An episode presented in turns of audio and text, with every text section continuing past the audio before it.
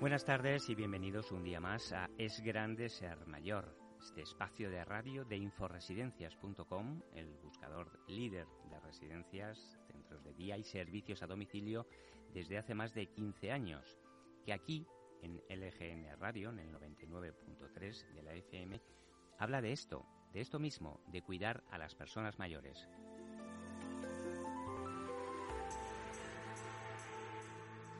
Como viene siendo habitual, desde septiembre, allá en el mes de septiembre cuando empezamos, los jueves de cinco y media a seis, información y entrevistas para conocer este mundo tan desconocido de las residencias y de la atención a las personas mayores. Hoy hablaremos de cómo es la vida en la residencia Mial Torrelodones, un centro dividido en unidades de convivencia. Sabremos qué es eso de las unidades de convivencia, un término que empezarán a escuchar cada vez con más frecuencia. Hablaremos también de qué significa cuidar, que no es lo mismo que curar, aunque haya quien confunda los términos. Pero antes, como viene siendo habitual, pues un consejo de salud, el tema del día del director de inforesidencias.com, José de Martí. Veremos con qué curiosidad nos sorprende este jueves e igualmente escucharemos alguna oferta de la Bolsa de Trabajo. Esta es nuestra propuesta. Si les parece bien, hasta las 6 aquí en el EGN Radio en Es Grande Ser Mayor. Empezamos.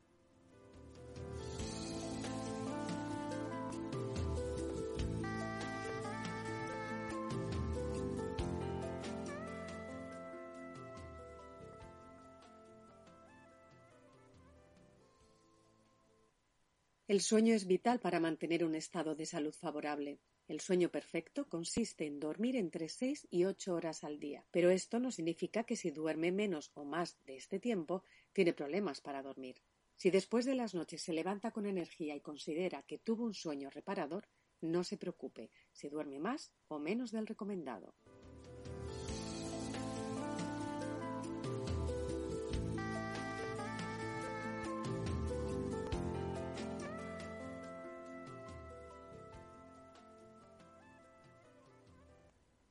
Aproximadamente cuatro de cada diez personas que viven en una residencia viven con algún tipo de demencia. Puede ser Alzheimer o puede ser otro tipo de demencia. Y cuando una persona vive con demencia, resulta que no puede acceder a sus recuerdos. He dicho no puede acceder, no he dicho que se hayan borrado sus recuerdos. Y esto es una cosa que resulta muy importante saberlo. Cuando alguien vive con demencia y de repente se acuerda de algo de su juventud o algún estímulo le hace tener una reacción como si recordase, nos está diciendo una cosa, nos está diciendo no es que haya perdido el tesoro, he perdido la llave del tesoro. Hay varios ejemplos que la verdad a veces ponen la piel de gallina y te hacen saltar las lágrimas. Si alguno de vosotros entra en Google y busca a una señora que se llama Naomi Fail, encontrará el ejemplo de una señora mayor americana que toda su vida había cantado gospel en un coro. Esta señora está en una silla, está encogida, está, digamos, como recogida sobre sí misma, como totalmente apartada del mundo. Cuando le hablan no reacciona, cuando le dan de comer sí, abre la boca, come, pero parece como si estuviese en un mundo totalmente aparte. Cuando llega esta señora Naomi Fail, que es una terapeuta que ha trabajado mucho con mayores, sabiendo que en su vida era muy importante el gospel, empieza a tocar palmas, a cantar una canción y acariciarle la cara a la señora. Os recomiendo que busquéis el vídeo, porque resulta que al cabo de unos diez minutos la señora empieza a cantar. No canta muy bien, es una señora muy mayor, pero el hecho de haber encontrado el camino hacia sus recuerdos, a pesar de la demencia, hace que por un momento esta persona sea feliz. Y esto es lo que están haciendo muchas residencias con las personas mayores, que es a través de terapias, a través de trabajo de demencia, intentar que estas personas que parece que ya no pueden hacer nada, que están desconectadas del mundo, puedan recuperar estos momentos de felicidad.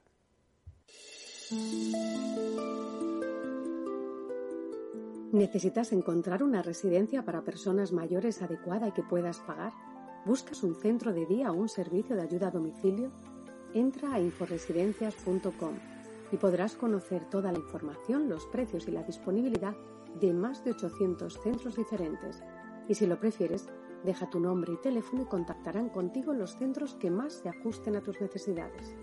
Recuerda, inforesidencias.com. Todas las residencias a un clic de distancia.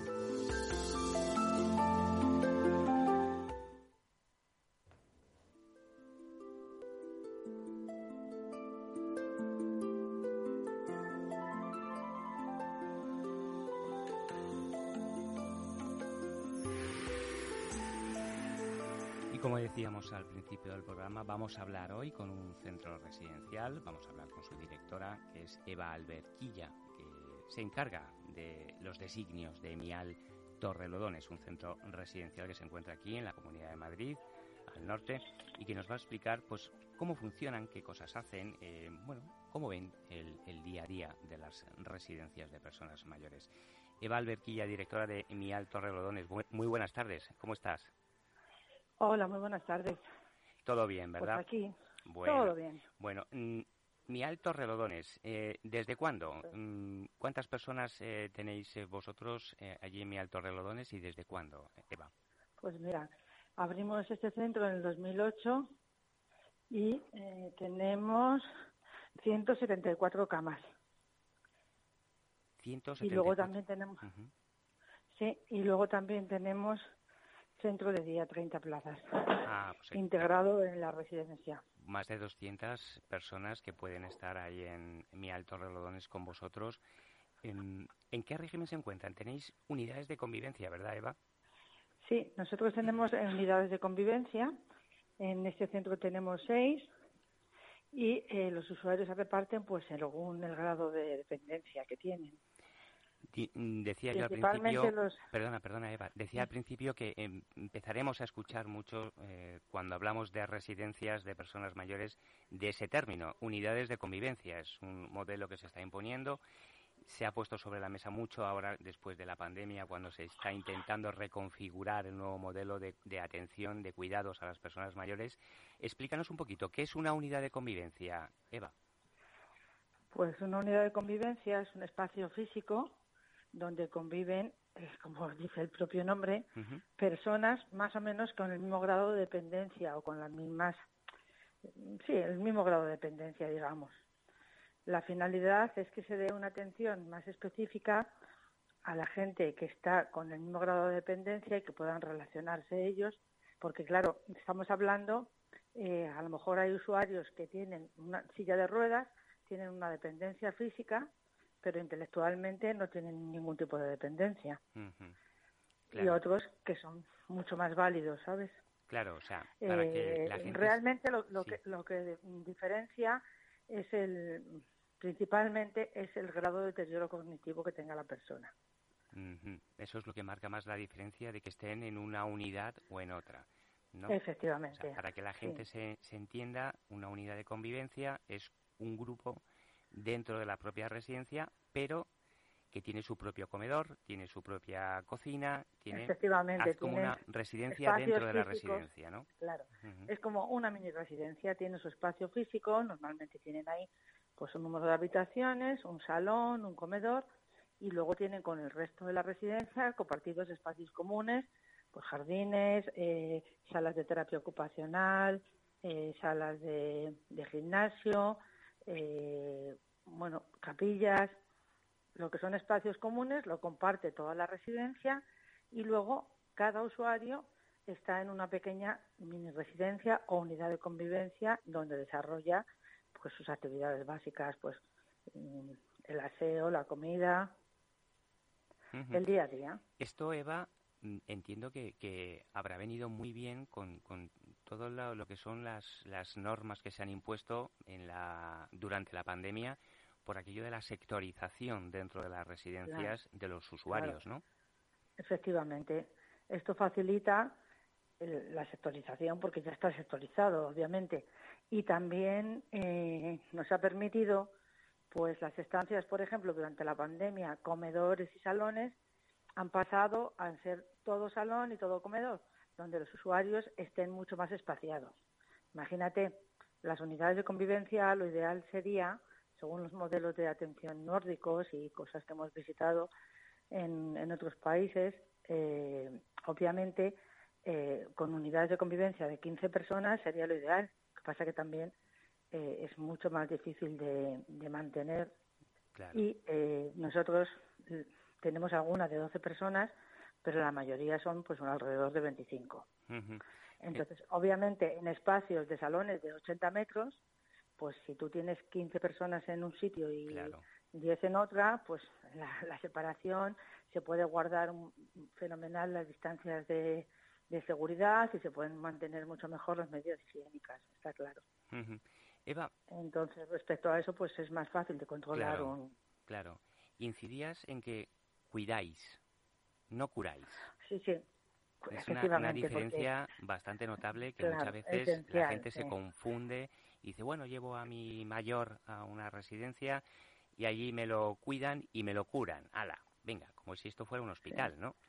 Y no es así. Efectivamente.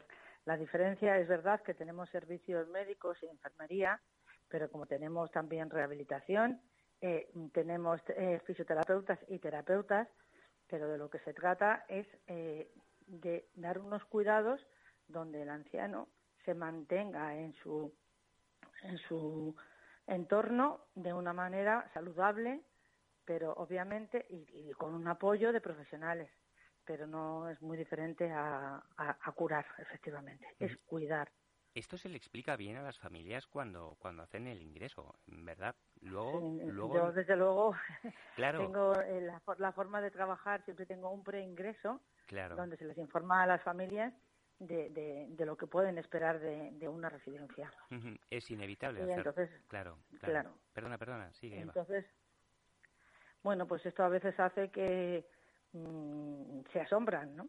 De, la actualidad con la que se les explique las cosas, porque mucha gente, pues, eh, no lo entiende. ¿eh? Llegan aquí llamando a, los usuarios pacientes y aquí son usuarios, no son pacientes. Claro, claro. Y además es verdad que, que el tema son personas que han llegado a una edad eh, muy mayores y obviamente tienen un montón de patologías que han ido acumulando a, lo largo de su vida y que están medicados. Lo que se trata, pues que esa medicación se les aplique igual que lo hacían en su domicilio, nada más, tampoco. Y un médico, bueno, pues que vigila que se apliquen todos estos tratamientos y que si hay alguna emergencia o alguna eh, algo que sea fuera de lo crónico, pues se atienda, sin tener que estar yendo al centro de salud o a, los hospitales. Es que inevitablemente con este tiempo que hemos pasado recientemente, con la pandemia, con, con el virus, pues enseguida eh, se, se, quiere buscar un culpable, enseguida se quiere buscar eh, explicaciones a por qué ha pasado lo que ha sucedido. Claro, había un error de concepto. Pues yo creo que en la pandemia, eh, con todo lo que se diga, los ancianos han estado eh, mejor atendidos porque había médico, había enfermeras, cosa que en su casa no han tenido. Claro, Pero bueno, esos son ya puntos de vista y son se pueden decir muchas. Claro. Pues efectivamente. también, hay que, también hay que entender el punto de vista de la gente que ha tenido algún caso de primera mano y ese dolor hay que canalizarlo de alguna manera. Pero es importante que vayamos matizando que efectivamente los, las residencias, los centros residenciales, tanto si son con unidades de convivencia como si son las tradicionales, pues hacían su trabajo que era cuidar a personas mayores, no curar a personas mayores. ¿Cómo, cómo es el día a día de una, de una persona mayor, de un residente en vuestra residencia, Eva? Pues mira, tengo aquí a una usuaria, si quieres te la paso que te lo cuente ella. Claro. ¿Cómo se llama ella? Así te lo cuenta de primera mano.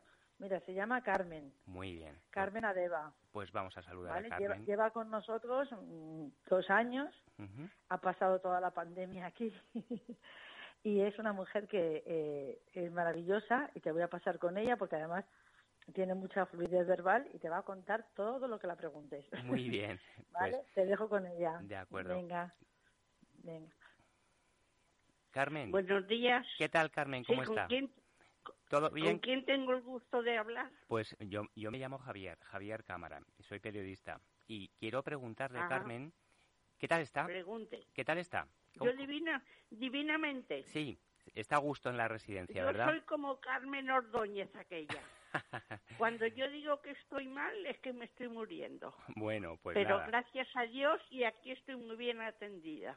Muy bien. Y me, Sí, pregunte, pregunte. me decía la Eva, la directora, que lleva usted dos años ya en la residencia. Sí, ¿Y cómo, cómo, ha sido, años largos. cómo ha sido este tiempo? Porque le ha coincidido con, con lo peor de lo que ha pasado en, en toda España. Pues a me todos. ha, bueno, yo que me gusta escribir un poco, Sí, pero vamos, ideas que tengo, no es que escriba libros ni nada de eso.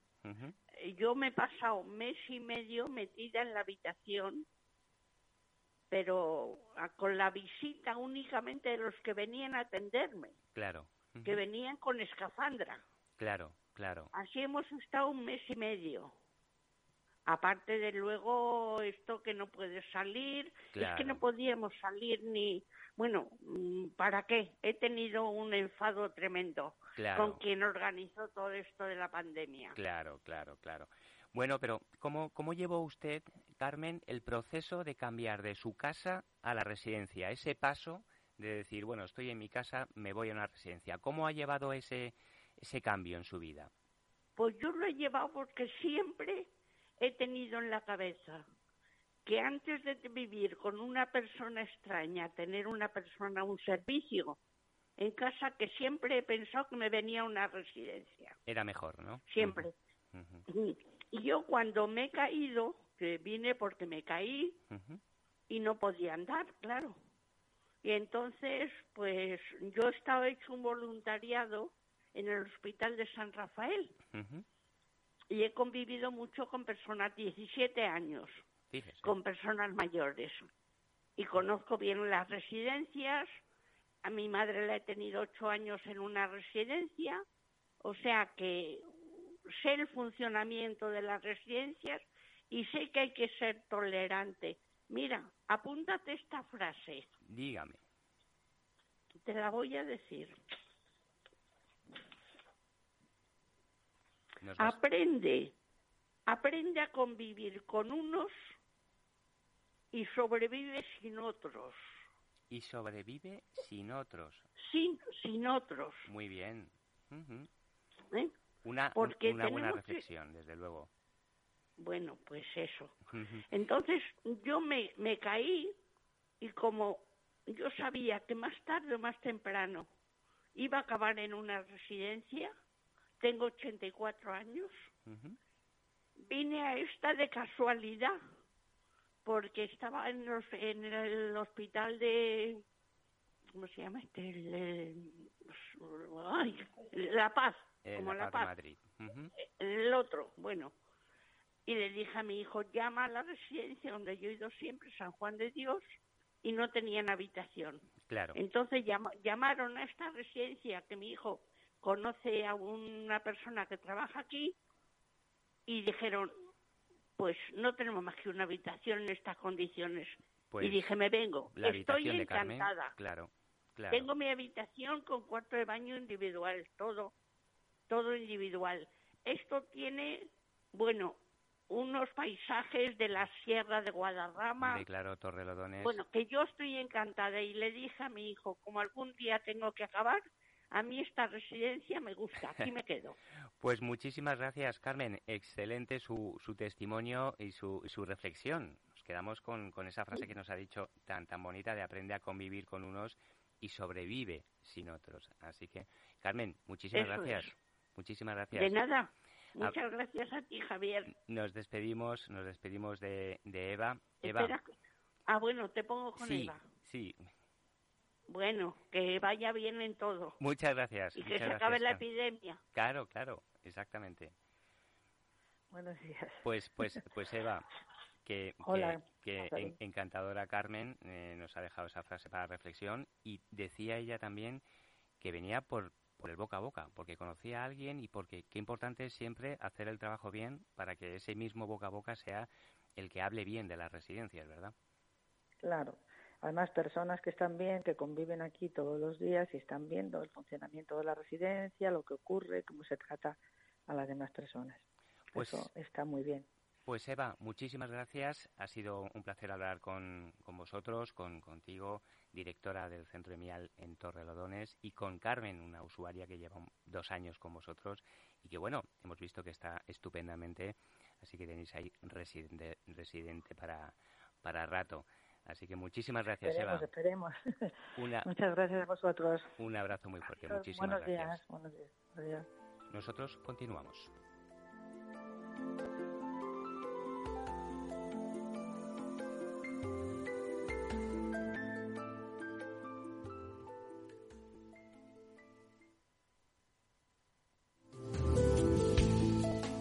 Atención a las personas mayores es una de las actividades que más puestos de trabajo genera. ¿Quieres trabajar en una residencia para personas mayores? Entra en la bolsa de empleo de inforesidencias.com. Más de 800 residencias la utilizan. inforesidencias.com. Encontrar trabajo a un clic de distancia.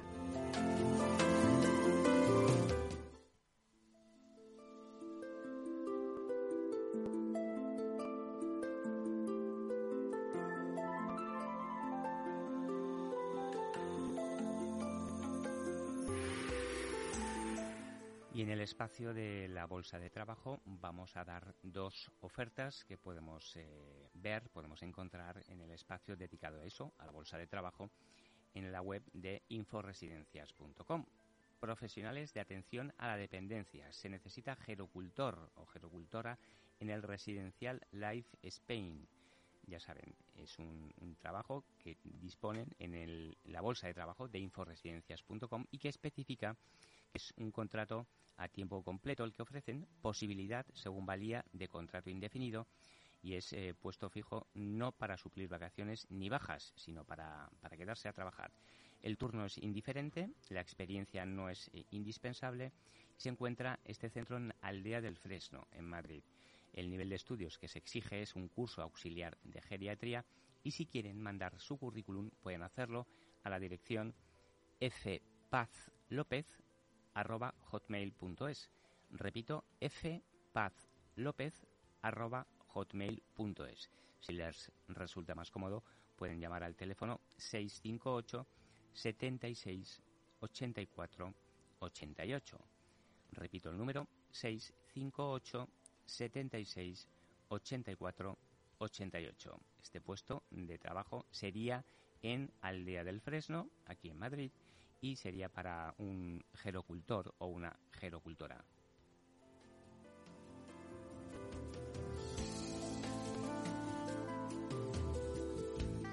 Vamos con otra oferta, profesionales en enfermería en Residencia Hidalgos Tres Cantos. Eh, se necesita un DUE, ya saben, un diplomado universitario de enfermería para la residencia de mayores en Tres Cantos. El turno sería diurno, la experiencia no es indispensable como decimos, es en tres cantos, aquí en Madrid, y el nivel de estudios que se exige es estudios medios. bueno, ya saben, ser un diplomado universitario en enfermería. La persona de contacto es Mercedes Carvajal. El email al que puede mandar su currículum o cualquier tipo de petición de información es nievesduran arroba hidalgosdeespana.es. Repito, nievesduran, todo junto, en minúscula, arroba hidalgos de Espana, todo junto, punto es. En cualquier caso, si les resulta más cómodo, como decimos siempre, pueden llamar al 91 055 40 62. Repito, 91 055 40 62. Necesitan una enfermera en la residencia Hidalgos Tres Cantos.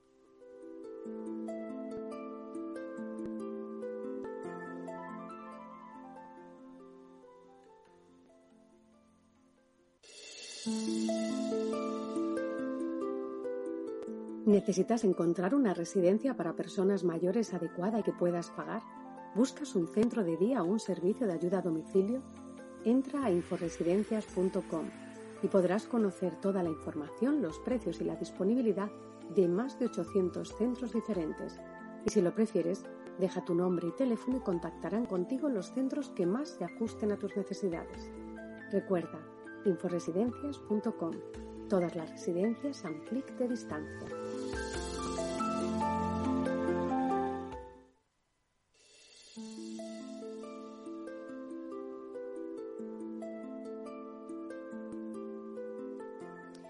Y hasta aquí todo por hoy. Espero que les haya parecido interesante conocer un poco más de cerca cómo es la vida en las residencias de personas mayores.